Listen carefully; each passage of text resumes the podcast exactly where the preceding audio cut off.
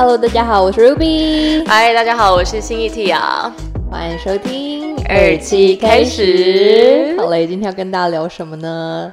聊你确诊了吗？没有啦，因为毕竟上一次我们录第二集之后，就接到一个噩耗，就是 Ruby 不幸确诊了。是的，但是我却又跟你共处一室，大概四个小时，还一起吃了晚餐，还一起去东区吃火锅。没错，而且我们是没有在 care 的压了对方碗里的东西。好啦，我们今天想要来跟大家聊聊如何经营客户关系。是，毕竟对于自由接案者来说，客户关系的维护是非常重要的一件事情。嗯那像我是全职的讲师，然后 Tia 是全职的主持人，所以在我们的这些工作状态里面，很长时间点是我们常常直接对接到客户。而且每一次对接到客户，可能都是一瞬间的事情，就是人生就只遇这么一次。那这个短暂的相处要怎么维系，或者是在短暂的相处之后，我们要怎么样延续？我觉得是一个还蛮有趣的话题。首先，在这开始之前，想要先来问问题呀、嗯你是在什么时间点认真的、有意识到的在经营客户关系？我觉得是当我的案量开始稳定之后，因为一开始我只是一个尝试的心态在做主持这件事情，是然后慢慢的案量开始多了，发现说，哎，每一个工作它所带来的效益会影响到下一个工作的时候，我就发现说，哦，其实这个关系是很需要经营的。我觉得我自己呃，在这几年里面也蛮纠结的一件事情，就是嗯，客户关系的经营是不是等于要把客户当朋友？呃，精准的说法是要怎么样拿捏跟客户之间的底线，啊，底线这样子。明白，底线这件事情真的还蛮重要的。嗯但因为可能跟不同的客户或是客户关系里面，其实没有我们想象中的这么简单哦，它应该是也很复杂的。比如说，诶，今天的客户可能是呃，比如说经纪公司啊、活动嗯公司啊，那有一些可能是需求的品牌、需求的呃单位，他直接找上你，这之嗯间是不是也有一点点的不一样啊？嗯，没错，因为对我来说，其实我的这个主持产业的工作，它有两个主要不同的形式会对接到窗口。第一个形式也是我大概主要是七十 percent 七成占比的工作量来源，分别是透过像是经纪人。或者是行销公司直接翻案过来的，那在这样子的这个关系当中呢，就是要小心谨慎。为什么呢？因为其实这个东西它不是直接对接到品牌方，是的，所以呃，有时候我们会有一些底线，就很重要。这个底线，也就是说，我要做好自己本分的工作，我不用去在太在乎说哦，其他的工作内容，或是其他不属于主持范畴的这些地方。就像艺人他们如果在表演、唱歌的时候，只需要把舞台上面的事情给照顾好，嗯而舞台下面的关系维护啊、打点啊，基本上都是经纪人在维护，有一点像这样子。嗯，所以在这个关系当中，我就会比较收敛。只要你好，哦确保保持在发挥稳定的状态下，然后配合度高一点。那有没有什么是刚刚说到的底线？曾经你觉得哎没有想过哦，原来这个事情不能碰，或是呃有听过同行的人踩了什么底线，然后嗯被黑名单？有啊，像是有时候某一个品牌找我，譬如说是一个电动机车的品牌找我好了，这个案件主要都是一个经纪人发给我的，但有那么一天，这个品牌方的另外一个部门他找我做了另外一个活动，那如果是你，你会跟这个经纪人说吗？哇，这是一个 好尴尬的问题，因为对你来说是另外一个部门，所以等于不是原窗口的概念。然后，但是你接到原本这个品牌是因为经纪人，对我被看见，可以说是因为这个经纪人所带给我的案子，所以这个东西是我觉得在这个形式体体系下面最麻烦的事情，因为你要去照顾到窗口的感受，你要去照顾到给你工作的人的感受。例如说，Ruby，你今天嗯、呃给我一个工作，这个工作里面的其他人来找我了。我必须要告知到你这边说哦，今天有另外一边来找我，不过因为一开始是由你这边介绍给我的，那我想跟你确认一下是否 OK，来告诉你说哦，我不是自己去呃越过你，越过了那一条底线去找到这间公司，因为对他们来说，对 Ruby 来说，我就是有点像是你的资产，对不对？你会有抽成，所以对来对对你来说，当然每个人要找到我，透过你是最好的。对，但今天他们自己越过了这条线来找我，我必须要告诉你说，哦，这个东西不是我主动去越过去的，而是他们其他的部门来找我。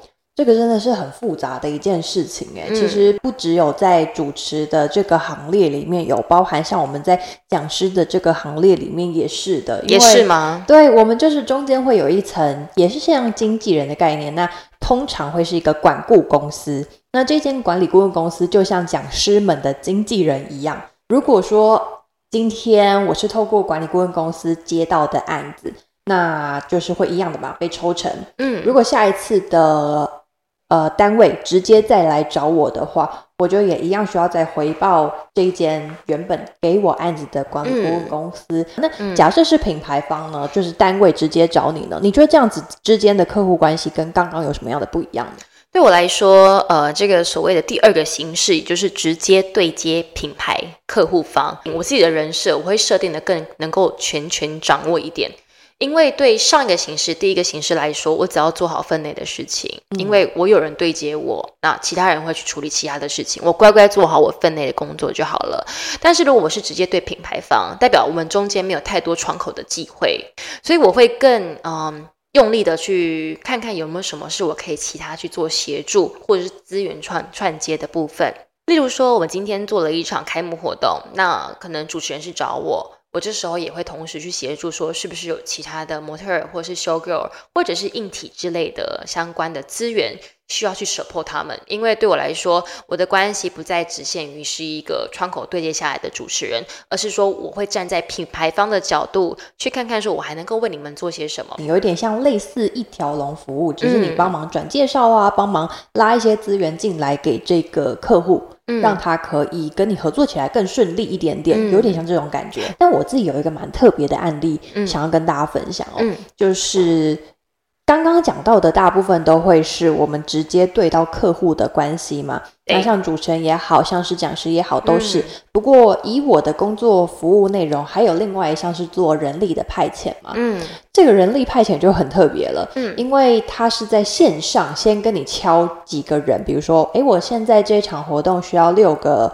呃礼宾人员，那你到了现场之后，就请他们去找某某某，可能他的同事，嗯那这个同事是负责主控现场的，嗯比如说彩排啊，或是当天需要的任何呃联络的事项，都是由他负责。所以接洽的人不会在现场的意思，对不对？对，就有可能在，有可能不在，这就嗯不一定。嗯那等于说我就要到现场去找到诶负责的联系窗口，然后跟他打个招呼，问说诶那谁谁谁他今天有没有来呀、嗯要了解一下状况。然后这些我觉得都还算很正常的事情。不过我自己碰过一件让我当下想说，嗯，这么直接的吗的一个他说了什么？就是我找到了当场现场的联络人，嗯然后跟他想说，哎，聊个天呐、确认一下今天状况 O 不 OK 呀、然后有没有什么需要帮忙的、啊？他就直接跟我讲说，哦，你不用在这边跟我维护关系啦，反正之后人力所有都是那个谁谁谁在负责，你就去找他就好了。这么直接，对他不想收手哎、他很好，讲好听一点，他很 focus 在他的工作现场。对，然后他也很直接的告诉你说，你不需要花时间在我身上。这是我近年来应该说从业以来第一次碰到这样子的状况他。感觉有点社交疲乏。Maybe 可能太累了，毕竟你要做活动的，他们就是活动前几天彩排到半夜是很正常的事情。嗯，也觉得不要耗费太多心力在社交上面，把活动做好比较重要。除了像我们刚刚说到的这些客户关系的维护啊，其实在各行各业里面应该都有蛮多潜规则的。嗯嗯，这个潜规则可能确实也会影响到，哎，你适不适合待在这个产业里面？嗯那想问看看 T 啊，在你的工作这几年里面，在你们行业有没有哪些潜规则是可以提醒接下来想要进入主持行业的朋友？其实，在潜规则的部分，我觉得第一个你要注重到的是，呃，品牌本身有没有什么的忌讳该避免的事情。然后第二个就是在你主持的这个工作环境里面，其他人有谁？人嘛，跟品牌，我觉得人呢是这个潜规则最重要的事情。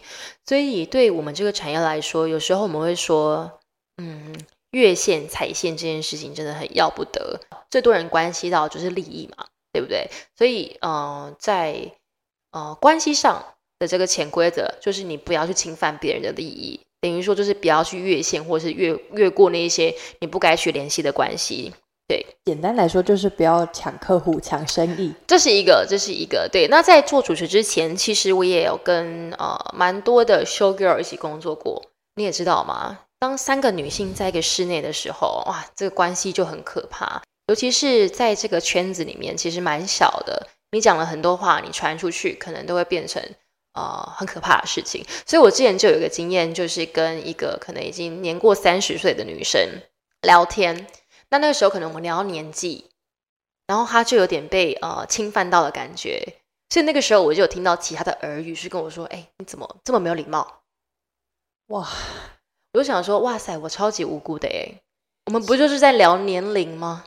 刚好聊到，然后他就不太开心了。对，所以我觉得在一群人的相处当中，我还是会开始学着尽量避免那一些可能你认为没有问题的事情，也许就是你的年龄数字。”但你可能讲出来，他会非常的很 care。毕竟，对啦，如果我过三十岁被问，可能也会。哎，我也不是问哎，我可能就是提到。哇，它是有点像是一个聊天的过程当中，所以它就是个未爆弹。所以我觉得在这个环境当中，你人跟人相处，尤其是不是像呃一般的办公室的团体生活，你们有很多的时间了解了解彼此。对我们来说，很多的工作的场合都是你第一次见到这个人，或者是你们耳闻过对方。OK，第一次见到你们人生相遇可能也就这么一次，但在这一次你讲出来的话，我就会偏向保守一点，不要乱试探别人隐私，因为我可能有学有，我就从这个年龄这个过程当中，哎，被讲说没礼貌，所以在谈话的尺度拿捏，我觉得也是我会蛮注重的一个一个小小的潜规则，对呀。那有没有曾经做过什么很年纪轻轻不懂事的事情？除了这个谈年。有不小心提到关于年纪相关的，嗯，我之前就是我刚好说过嘛，品牌方是最重要，了解他们忌讳什么事情。我记得我蛮常分享这个故事，也就是我之前做一个某一间很知名的航空公司的活动，那这个活动内容呢，就是邀请。很多观众上台玩一个就是塑胶管，这个塑胶管里面有一个小小的飞机，你狂压它，这个飞机就越飞越高，越飞越高。OK，那我们就是要比赛，谁可以把这个小飞机压得越高，就可以得到日本、台湾来回的机票。哇，这个大奖，大家一定是觉得非常非常的期待。但是呢，好死不死，这个游戏的内容当中，就这个飞机可以往上飞又往下降，往上飞往上降嘛，对不对？我就好死不死说出了一句话啊！你要坠机了，你要坠机了，完蛋了！这两个字对于航空业是极度敏感。哎，我多年轻，你知道吗？我甚至在当下没有意识到这件事情的可怕。知道完之后，对这场活动结束之后，我就被拎去旁边说：“你刚刚怎么会讲这两个字？”对，那当下我也没办法，我只能被拎去，就是跟这个品牌方跟客户方道歉。年轻不懂嘛？你不懂什么话该说，什么话不该说。我真的就是嘴嘴巴哈，管好这张嘴，并且了解这件事情的目的为何，这个活动目的为何，先确定好什么是该讲，什么是不该讲。哎，不过我刚刚听到一个关键词，你被拎去旁边，然后被抓去跟品牌方道歉，所以表示这个是有经纪人在场的工作。他是有个行销公司。转接过来，那时候我刚开始当主持人不久，刚开始接触不久，所以我想讲的是，假设今天我们没有意识到，然后可能就不会在那个当下马上发现说，啊，对，这是一个禁忌，这是一个需要呃被避免的问题。好，我在年轻的时候就有做过一件非常白目的事情，就是在呃离开前公司之后，有一个客户直接。找到我中间没有通过前公司，他就说：“哎，想要想邀请我去讲一场演讲。”那我当时也没有想太多，就觉得：“哦，好啊，有工作就接啊，为什么不接？”所以接了之后，我也没有那个意识要马上回报给我这个前公司。那问题就来了，因为对方一定会知道说这个客户直接找了你，嗯哼，然后你没有回报给前公司，没有到一个告知的义务。对我是嗯等到好像快要开始做那个案子前的几天，还是说做完那个案子之后，我才做了回报。嗯，对但哎，就现在想想，真是太年轻了。其实说到底还是一个人跟人之间的感觉的问问题，就是感觉的问题啊。可是有些人就是不太懂得去照顾别人的情绪，或是不知道哦，原来这个感觉是要被秀秀的。哦对有些人是要摸摸头的，对，对啊，这东西都是你一定要经历过一些啊、很难看的折场面。没有，我所谓很难看的场面，你才会知道说哦，下次不可以这么做。哎，对，真的很难呢。我觉得，嗯如果你在一间公司里面，然后有被带着知道说要注意哪些事情的时候，比较容易在很快的时间之内抓到关系之间的呃维护。嗯但如果说是自己出来闯荡的人们，嗯可能真的要来听一下这一集。照顾关系，那还想要问一下 T 啊，就是毕竟入行这么多年了嘛，嗯在每一年里面应该都有经历过各种各样的客户经营，那也有理出了一套自己现在经营的方法，比如说在赖上面可以定期的。跟客户 promote 自己啊，嗯。然后告诉他说现在有做哪些新的活动啊，那嗯。你会对这些客户做建档的动作吗？建档哦，嗯。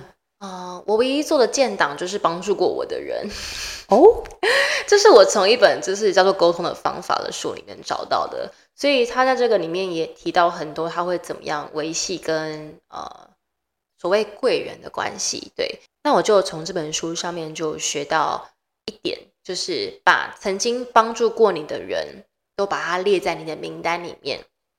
嗯，然后去有意识到的去回馈给他们。例如说，今天有人介绍给我这个工作，我都会先行询问说：“诶，是你怎么知道我？那你是哦从谁那边得知到我会来找我？”那这时候他们可能就会讲出一个人名，说：“哦，是上次谁谁谁来跟你呃跟你合作之后，呃来推荐给你给我们的。”那这个人就会在我的名单里面。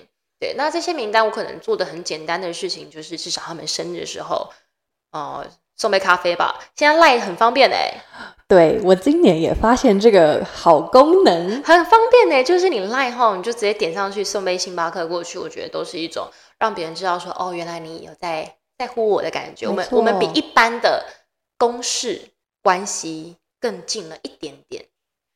像你刚刚讲到的，就是你会去定时关心客户嘛？其实我觉得这个很重要，因为有时候呢，我也会去尽量去呃了解一下我合作过的客户，他们有没有其他产业的资讯，让我们在聊天的时候可以做一个谈资。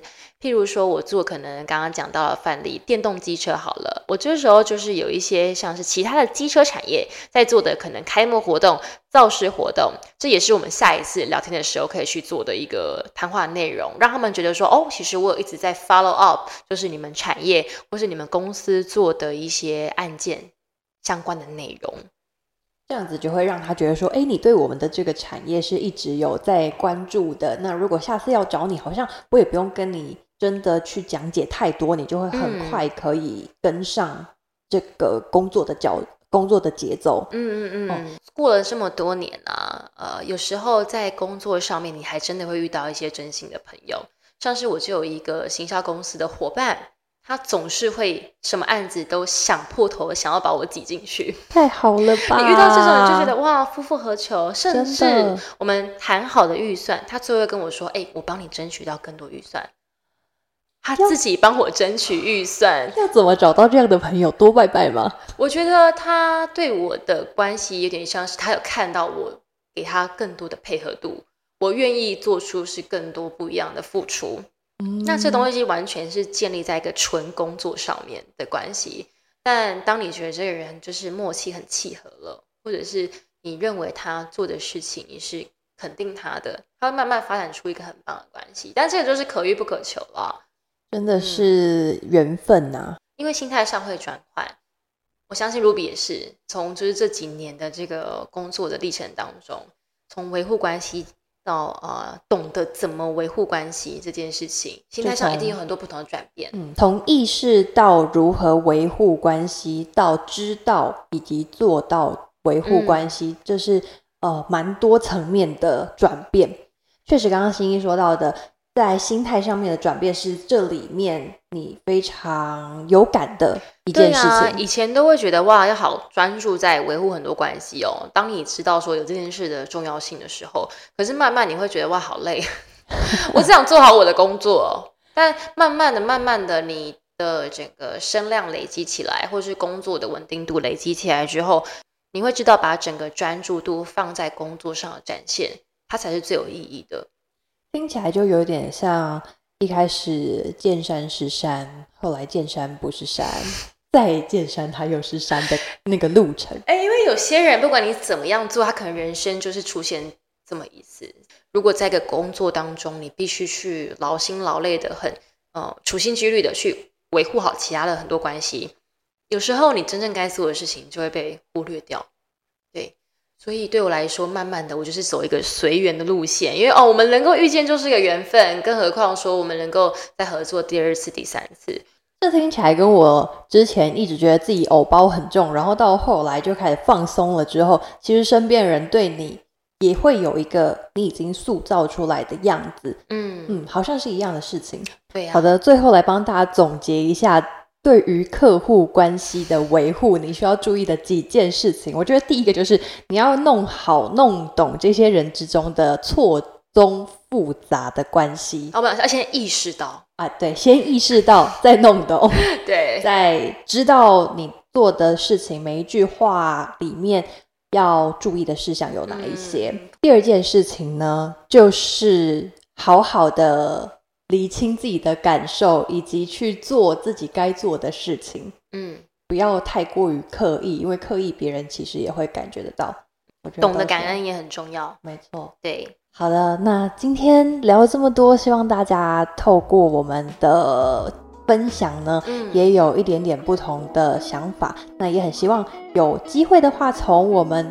Podcast 的留言中看到大家的经验分享哦，毕竟对我们来说都还有很多需要学习的地方。好的，那么今天呢，我们就先跟大家分享到这边喽。我是 Tia，我是 Ruby，我们下次见，拜拜。